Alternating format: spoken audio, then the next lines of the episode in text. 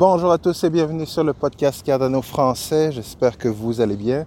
Alors aujourd'hui, je suis à la fin de mes vacances pratiquement et euh, je suis à Cape Cod, Cape Cod, euh, Massachusetts, donc dans le sud de Boston. Et je voulais faire une rapide vidéo parce que j'ai à peu près 15 minutes à vous accorder avant justement de euh, continuer mon entraînement sur la plage. Et le thème de la vidéo, c'est voici la maison ou une des maisons qu'on pourrait probablement certains d'entre nous avoir d'ici 2030. Alors pourquoi 2030 Je vais vous l'expliquer, mais donc c'est une maison au bord de la plage. Et ce qu'on a en face de la maison, eh bien, vous voyez, vous avez la maison, vous avez la plage, et puis vous avez votre bateau en face de la maison, avec des gentils voisins par là, d'autres voisins un peu plus loin. Donc, c'est quand même quelque chose d'intéressant. Mais comment est-ce qu'on peut arriver justement à avoir ce type de maison ou le type d'argent qu'on pourra avoir d'ici 2030.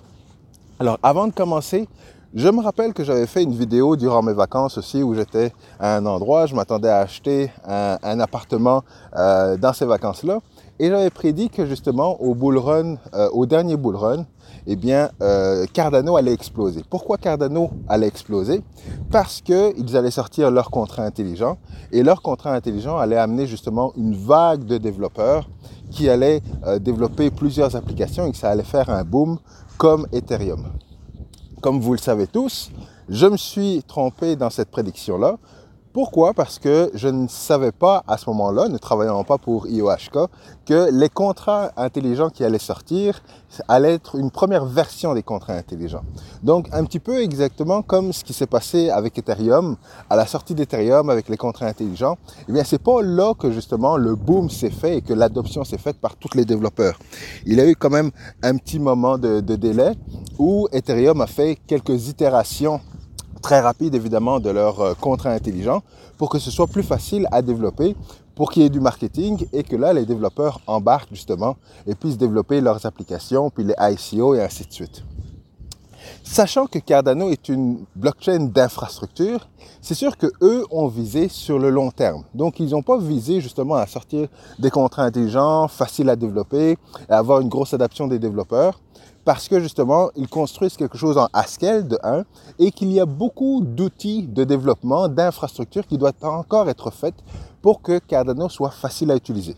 Là, on le voit avec justement euh, le TVL, donc beaucoup de, de, DeFi qui est fait au niveau de Cardano, beaucoup de, NFT également qui sont faits sur Cardano, gaming aussi, donc on voit que les contrats intelligents sont plus faciles à utiliser et il y a beaucoup d'outils, notamment que je vous ai présentés dans différentes vidéos, où euh, euh, beaucoup de développeurs ont, ont, créé des outils de développement, notamment Aiken, pour pouvoir plus facilement utiliser les contrats intelligents.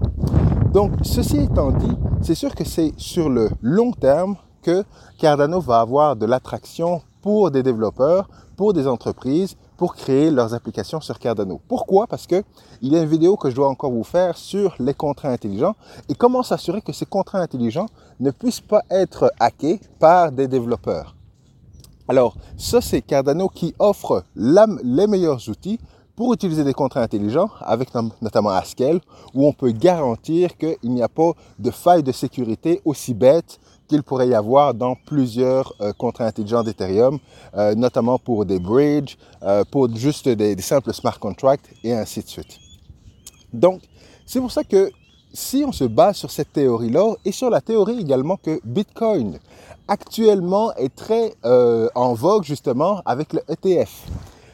Un ETF pour Bitcoin va amener évidemment beaucoup d'argent dans le mode des cryptos. Mais ce qu'il faut savoir, c'est que BlackRock la, compagnie qui justement qui pousse pour ce premier ETF-là, eh bien, ce n'est pas nécessairement des amis. Parce qu'ils parlent, actuellement, ils parlent juste de Bitcoin. Et euh, il y a quelques années, en 2017, là, ils disaient non, Bitcoin, ça sert à rien, euh, c'est juste utilisé par les bandits, ainsi de suite. Toujours le même discours que la majorité des institutions, justement, qui, euh, qui, qui, qui qui parlaient en mal de Bitcoin il y a quelques années et qui aujourd'hui disent que c'est la plus belle technologie qui existe et qu'il faut l'adopter et ainsi de suite. Seulement, toutes ces institutions, et je parle encore de... Euh, avant, je parlais d'organisations, de, d'entreprises privées qui adoptent Bitcoin.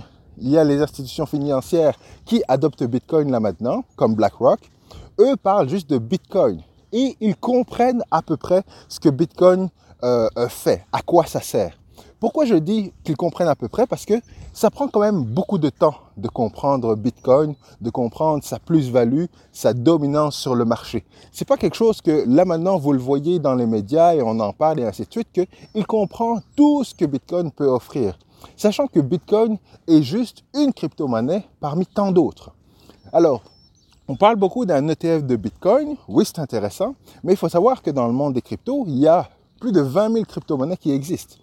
Et donc, on parle d'un ETF où BlackRock parle d'un ETF pour Bitcoin, mais il ne parle pas d'un ETF pour, euh, euh, Ethereum. Il ne parle pas d'un ETF pour Solana. Il ne parle pas d'un ETF pour euh, Cardano. Et pourtant, c'est là qu'il va y avoir encore beaucoup d'argent qui vont être développés. Mais pourquoi il n'en parle pas? Parce que justement, ils ne connaissent pas toutes ces autres technologies. Oui, ils connaissent Ethereum, et pour dire qu'ils connaissent Ethereum, c'est juste de savoir que Ethereum, ça fait des contrats intelligents, tout ça. Mais les NFT tout ça, euh, ça les intéresse pas. Le DeFi, probablement que ça leur intéresse pas parce que ce sont des institutions privées. Donc, il y a encore beaucoup d'éducation à faire de ce côté-là pour qu'ils soient en mesure justement de s'intéresser à ça, voir la valeur qu'ils peuvent tirer justement de, euh, de, de, de, de, crypto comme, ou de contrats intelligents comme les contrats intelligents sur Ethereum, sur Cardano et pouvoir justement commencer à faire de la publicité pour attirer des investisseurs et attirer beaucoup d'argent là-dessus. Et tout ça, eh bien, c'est sûr que ça ne va pas arriver en un bull run. C'est pour ça que je parle de 2030. Pourquoi? Parce que notamment Ark Invest, qui est la compagnie de Cathy Woods, a prédit que Bitcoin pourrait atteindre 1 million de dollars, entre 600 000 et 1 million de dollars d'ici 2030. Et ce n'est pas si fou que ça. Pourquoi? Parce que Maintenant qu'on parle d'ETF pour ce bull run-ci, eh bien, c'est sûr qu'il y a beaucoup d'infrastructures qui vont devoir être développées pour pouvoir justement créer d'autres produits financiers euh, en, matière de crypto-monnaie. Et c'est ce que Charles Skinson parlait justement dans sa vidéo euh, de Cardano, c'est l'interopérabilité. Donc l'interopérabilité entre le monde des cryptos et le, le monde de finances traditionnelles et ainsi de suite. Et cette interopérabilité-là, elle va prendre du temps à développer. C'est pour ça que moi, je parle de 2030, je vise 2030 parce qu'à partir du prochain bull run, jusqu'en 2030, qui devrait être euh, la fin ou en tout cas le milieu d'un autre bull run, eh bien, il y a beaucoup d'infrastructures qui vont se faire, notamment dans le milieu financier. Donc là, imaginez que aujourd'hui, on parle juste d'un ETF en Bitcoin. Mais imaginez que d'ici 2030, on ait deux, trois autres ETF euh, pour euh, Ethereum, Solana, Cardano et ainsi de suite. Imaginez qu'on ait un, basket, donc un ensemble de ETF qui, qui, offre un ensemble d'investissements en crypto et qui permet justement à des gens d'investir dans différents types de crypto. Tout ça, ça reste intéressant, mais encore une fois, ça prend du temps à développer. Et je le dis que ça prend du temps à développer parce que j'ai été moi-même justement à des conférences euh, ici avec des institutions financières et avec des institutions gouvernementales. Et lorsque je les entendais parler, je comprenais qu'ils n'y comprennent rien. Actuellement, là, ils sont perdus dans le monde des cryptos. Ils font des, euh, des, des essais ou des tests ou des preuves de concept avec des blockchains privées et c'est ça qui me fait peur également. Parce que lorsque euh, le CEO de BlackRock disait que dans le fond, euh, Ethereum avec les contrats intelligents, ça peut révolutionner le monde des actifs et ainsi de suite, là, eh bien, nous, dans notre tête, on se dit oui, ça peut révolutionner en créant justement des, euh, des représentations d'actions d'entreprises. on veut que ce soit développé sur Ethereum. Au pire, au mieux que ce soit développé sur Cardano. Mais il faut que ce soit développé sur une blockchain publique. Et c'est ça qui me fait peur, c'est que je pense qu'il risque de, de, de, ne pas être intéressé justement à créer des produits financiers pour les cryptos qui existent actuellement. Parce qu'il faut savoir que si on crée des produits financiers pour des cryptos qui existent actuellement, ben, faut pas se tromper. Faut pas investir dans PPCoin ou faire un ETF sur PPCoin et dire à tous les investisseurs, oui, venez, PPCoin, c'est l'avenir et tout ça. C'est sûr qu'ils vont avoir l'air fous. Donc, il faut déjà que c'est difficile justement pour des investisseurs de leur expliquer euh, euh, Bitcoin et de leur expliquer un ETF sur Bitcoin et comment ça va changer le monde. Euh, et, donc faire ça et en plus de ça leur expliquer ben on a un ETF sur Cardano, on a un ETF sur toutes ces cryptos là, ça, ça va être très compliqué. Donc j'ai l'impression que s'il y a d'autres ETF qui sortent, Ma première peur, c'est qu'ils créent des ETF ou non, qu'ils créent des produits financiers euh, à partir de blockchains privées comme Hyperledger et ainsi de suite, parce qu'ils vont dire on utilise Hyperledger parce qu'on ne peut pas utiliser Ethereum, parce que Ethereum, il y a tout le monde qui peut écrire sur cette blockchain-là et on ne la contrôle pas, donc nous, on ne veut pas utiliser cette technologie-là. Ça, c'est ma première crainte. Ma deuxième crainte, c'est qu'ils disent, ben, nous, on veut pas on veut pas faire des produits financiers avec des cryptos des cryptos qu'on connaît rien, qu'on maîtrise pas, des Solana qui un jour ça fonctionne, un jour ça fonctionne pas. Euh, Cardano c'est compliqué, il n'y a pas beaucoup de, de, développeurs alors que ce n'est pas vrai et tout ça. Donc je ne sais pas s'ils vont vouloir vraiment faire des produits financiers pour les cryptos que nous on connaît et que nous on aime j'ai plus l'impression qu'ils risquent de faire des, euh, des, produits financiers à partir justement de tokeniser les actions de Tesla, tokeniser les actions de Google, de Facebook, de Apple et ainsi de suite. Et avec cette tokenisation-là, créer des nouveaux produits et les offrir à leurs clients et leur dire, ben voilà, voilà, on utilise la technologie blockchain. C'est pas les cryptos dont vous entendez parler, puis que ça crache avec FTX et ainsi de suite. C'est vraiment justement de la tokenisation. Et là, vos actifs, votre, action de Tesla, elle est sur la blockchain, elle vous appartient. Et tout ce blablabla qu'ils vont vendre à, leur, à leurs investisseurs, alors que, et c'est là le catch, alors que ça va être sur une blockchain privée.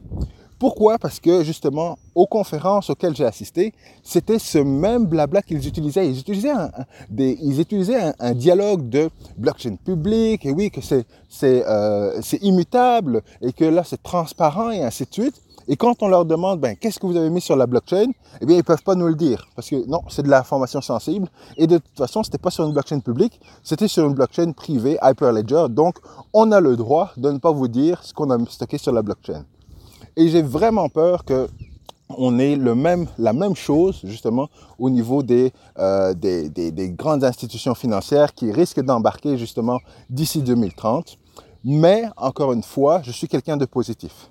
Donc, en étant positif, je me dis que il y a, si l'ETF de Bitcoin fonctionne, que ça, ramène évidemment beaucoup d'argent dans l'industrie des cryptos, eh bien, ils vont commencer à s'intéresser justement aux autres cryptos et commencer à développer également de l'infrastructure pour qu'ils soient en mesure de communiquer avec les autres cryptos euh, dans leurs produits financiers.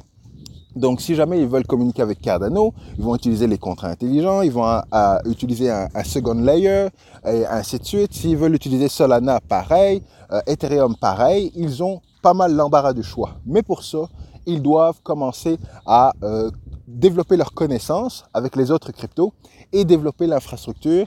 Et c'est ce que je pense que il va, ça va arriver, ou alors on sera pas mal avancé en 2030. Ça nous laisse quand même un bon 7 ans pour pouvoir faire du développement. Et, et moi-même qui suis en crypto, je peux vous dire que 7 ans de développement, ce n'est pas rien. C'est beaucoup de temps. Mais encore une fois, autant c'est du temps pour le développement, Autant c'est du temps pour justement euh, la gestion du changement, la formation des, euh, la formation des différents euh, vendeurs et ainsi de suite. Donc il y a beaucoup de travail, mais encore une fois, si tout fonctionne comme, on comme je l'ai prévu ou comme je le prédis, c'est sûr que le bull run de 2030 va être un bull run beaucoup plus gros que le bull run de 2017. Et pourquoi est-ce que je dis ça? Et peut-être que je me trompe d'un bull run. Peut-être que ce ne sera pas justement le bull run de 2030, euh, peut-être celui de 2034. Et encore là, beaucoup de choses peuvent changer d'ici là. Mais mon explication est celle-ci. C'est que juste avec l'ETF de Bitcoin, on voit qu'il y a beaucoup d'engouement. Et là, on prédit un Bitcoin qui peut aller entre 100 et 200 000 dollars. Si la prédiction de Ark Invest est correcte et que Bitcoin atteint 600 à 1 million de dollars, 600 000 à 1 million de dollars, ça veut dire qu'on fait quand même un fois, euh, un fois 6 si jamais on atteint 100 000 à ce bull run-là, à ce bull run-ci, et qu'en 2030, on atteint 600 000, ça fait quand même un fois 6. si on atteint 1 million de dollars en 2030, ça fait quand même 1 fois 10. Donc, juste avec euh, l'ETF de Bitcoin, on peut atteindre un 100 000, on peut faire un fois 2, mais après ça, il va y avoir tellement d'engouement envers les institutions financières qui vont commencer à s'éduquer et qui vont commencer à développer justement euh, des, des, produits financiers, de l'infrastructure pour intégrer justement les cryptos aux finances traditionnelles. Et tout ce développement-là va amener encore une fois de la FOMO au niveau des institutions financières. Au Québec, on a les Desjardins qui n'offrent, il n'y a, aucune banque, il y a zéro banque canadienne qui offre des produits financiers justement euh, euh, euh, à leurs clients. Tandis qu'aux États-Unis, on a Fidelity, on a BlackRock, on a plusieurs autres institutions financières qui offrent des produits. Mais si d'ici 2030, il y a cette adoption-là et il y a le développement, ça veut dire qu'il va y avoir pas juste les retail investors qui vont investir en crypto, pas juste les grosses institutions financières, mais on va avoir d'autres institutions financières à travers le monde, donc en France, en Belgique, euh, au, au Canada, qui vont commencer à développer leur infrastructure, qui vont commencer à offrir des produits, et donc on va avoir justement des institutions financières qui vont commencer à investir en crypto, plus des utilisateurs qui vont commencer à investir en crypto, monsieur et madame tout le monde. Donc ça, ça fait un plus gros nombre de personnes qui vont commencer à amener de l'argent en crypto. Et c'est là que justement, on peut avoir notre x6 ou notre x10 d'ici 2030. Et assurez-vous que je serai prêt d'ici 2030 justement pour amasser beaucoup d'argent et pour justement m'acheter une maison sur le bord de la mer, mettre bien ma famille et ainsi de suite. Alors voilà un peu ce que je voulais vous partager avec cette petite balade sur le bord de la plage. J'espère que vous allez bien de votre côté et que vous continuez justement à vous éduquer sur la crypto, que vous continuez justement à investir et à être prêt pour les deux prochains bull runs. Alors, je vous laisse là-dessus. Merci de m'avoir rejoint à la fin de mes vacances. À très bientôt. Peace.